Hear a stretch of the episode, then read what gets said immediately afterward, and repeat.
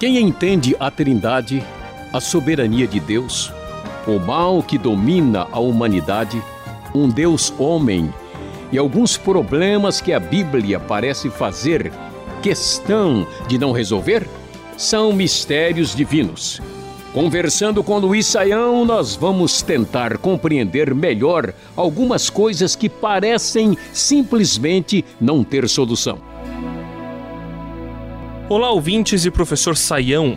Realmente estamos com muitos mistérios para resolver nessa série de programas. Olha, tem bastante coisa aqui que os ouvintes querem saber. Vamos começar com algumas perguntas enviadas pelo Manuel, do Distrito Federal.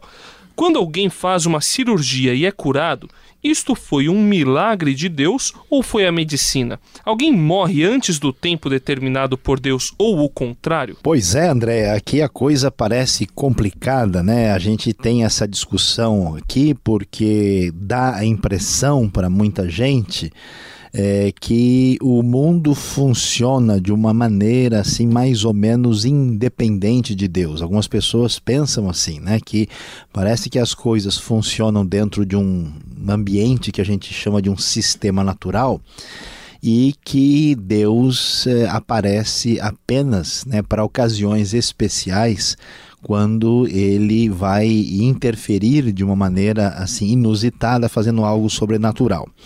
E a gente precisa organizar bem as ideias, né? Porque, uh, veja bem, a própria Bíblia que nos dá claramente diversos relatos de curas extraordinárias e sem explicação uh, natural ou humana. Nós vemos casos de ressurreição, caso do próprio Jesus curando o cego de nascença, nós vemos os apóstolos né, orando uh, e, e, recebendo autoridade para fazer um, aleijado de nascença sair pulando e saltando, uh, é a mesma Bíblia que nós vamos ver, por exemplo, Timóteo com alguns problemas de estômago, né? E o apóstolo Paulo escreve para ele dizendo: Olha, toma água misturado com vinho, lá em 2 Timóteo capítulo 4, né? Uh, por causa das tuas frequentes dores de estômago, entendendo que isso seria uma referência terapêutica para ajudar Timóteo a lidar com essa situação. Então, o que, que a gente percebe aqui? Que tanto uh, o aspecto de uma intervenção, podemos dizer, sobrenatural de Deus, em termos de cura, é uma realidade no texto bíblico.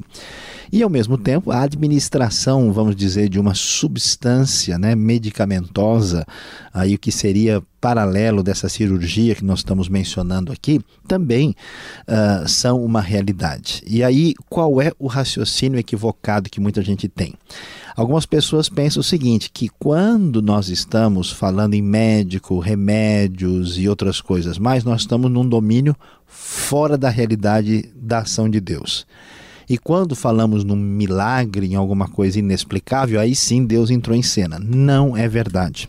Deus é o Senhor soberano, Senhor de toda a terra, uh, e todas as nossas ações são feitas debaixo dessa ação soberana de Deus. Então, nesse sentido, nós não podemos dizer que quando alguém passa por uma cirurgia uh, uh, ou recebe qualquer tratamento que é fundamentado em cima da, da realidade que Deus criou né, no nosso universo, esse universo coerente, organizado, estruturado, apresenta referências que a nossa mente tem condição de captar e ao utilizá-las adequadamente nós podemos melhorar né, de saúde em vários aspectos. Isso não quer dizer que Deus uh, se afastou. E quando nós oramos ou de alguma maneira, uh, mesmo sem orar, Deus de alguma forma interfere, trazendo um milagre, algo inexplicável, eu diria, André, que a questão fundamental está uh, na nossa capacidade de perceber essa realidade. Né? Quando você vê, vamos dizer, uma ação divina que se explica naturalmente, a nossa cabeça tem elementos suficientes para decodificar aquilo. E quando Deus age de uma forma que nós não entendemos, está além da nossa compreensão. Mas nos dois aspectos, tanto aquilo que nós chamamos de elemento natural, como aquilo que está fora da nossa compreensão do que tem a ver com a natureza, os dois são ação de Deus e Deus merece honra, glória e louvor e adoração por tudo que ele faz que nos beneficia. Agora, a pergunta que você acrescenta aqui né, é se alguém morre antes do tempo determinado por Deus ou o contrário. Qual é o problema dessa questão?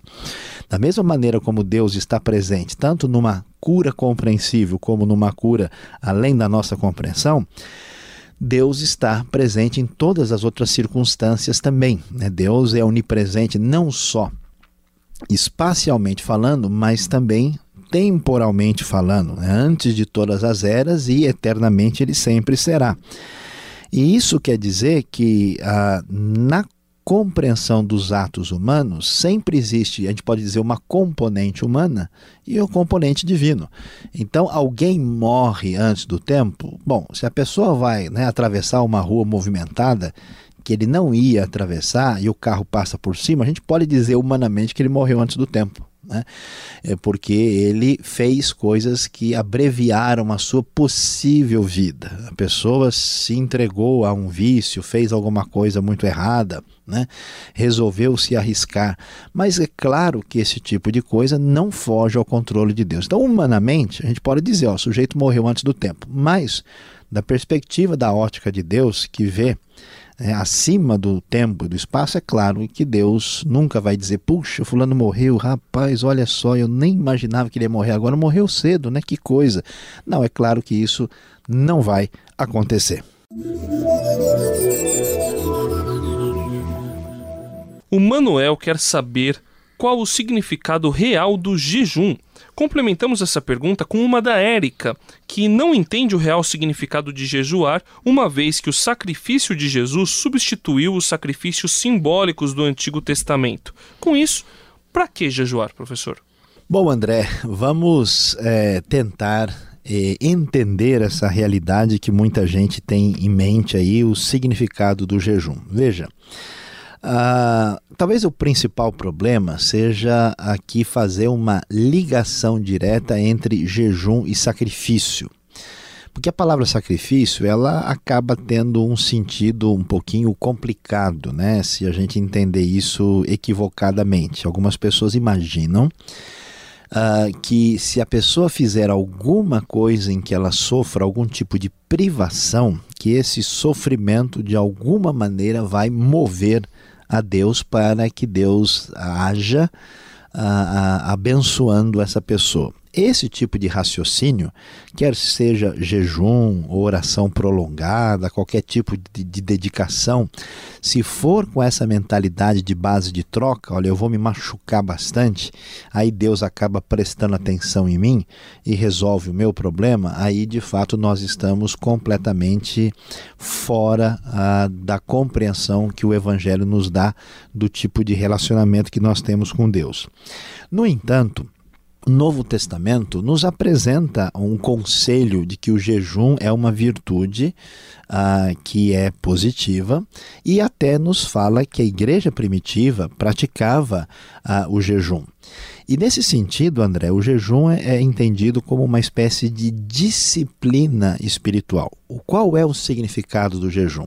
A importância do jejum está no fato de que quando nós jejuamos, nós concentramos o nosso pensamento, a nossa mente em Deus e nas coisas de Deus e temos uma oportunidade de sentir um pouquinho mais de perto a nossa fragilidade como ser humano. Porque a comida é aquilo que nos iguala a todos, né? Tanto é que a própria ideia de ceia do Senhor é todo mundo comendo junto. Então, a, a comida né, é uma referência que sempre nos faz lembrar de Deus. Quando a gente deixa de comer, toda aquela arrogância, prepotência, todo aquele sentimento de que a gente muita, a gente é muita coisa, né? Diminui bastante, né? Porque a pessoa pensa, puxa, só porque eu não comi nas últimas 12 horas, já estou sentindo, né, essa tontura aqui, né? Então, nesse sentido, são disciplinas. A mesma coisa que ler bastante a Bíblia, é a mesma coisa que orar durante um tempo prolongado, ou qualquer tipo de esforço.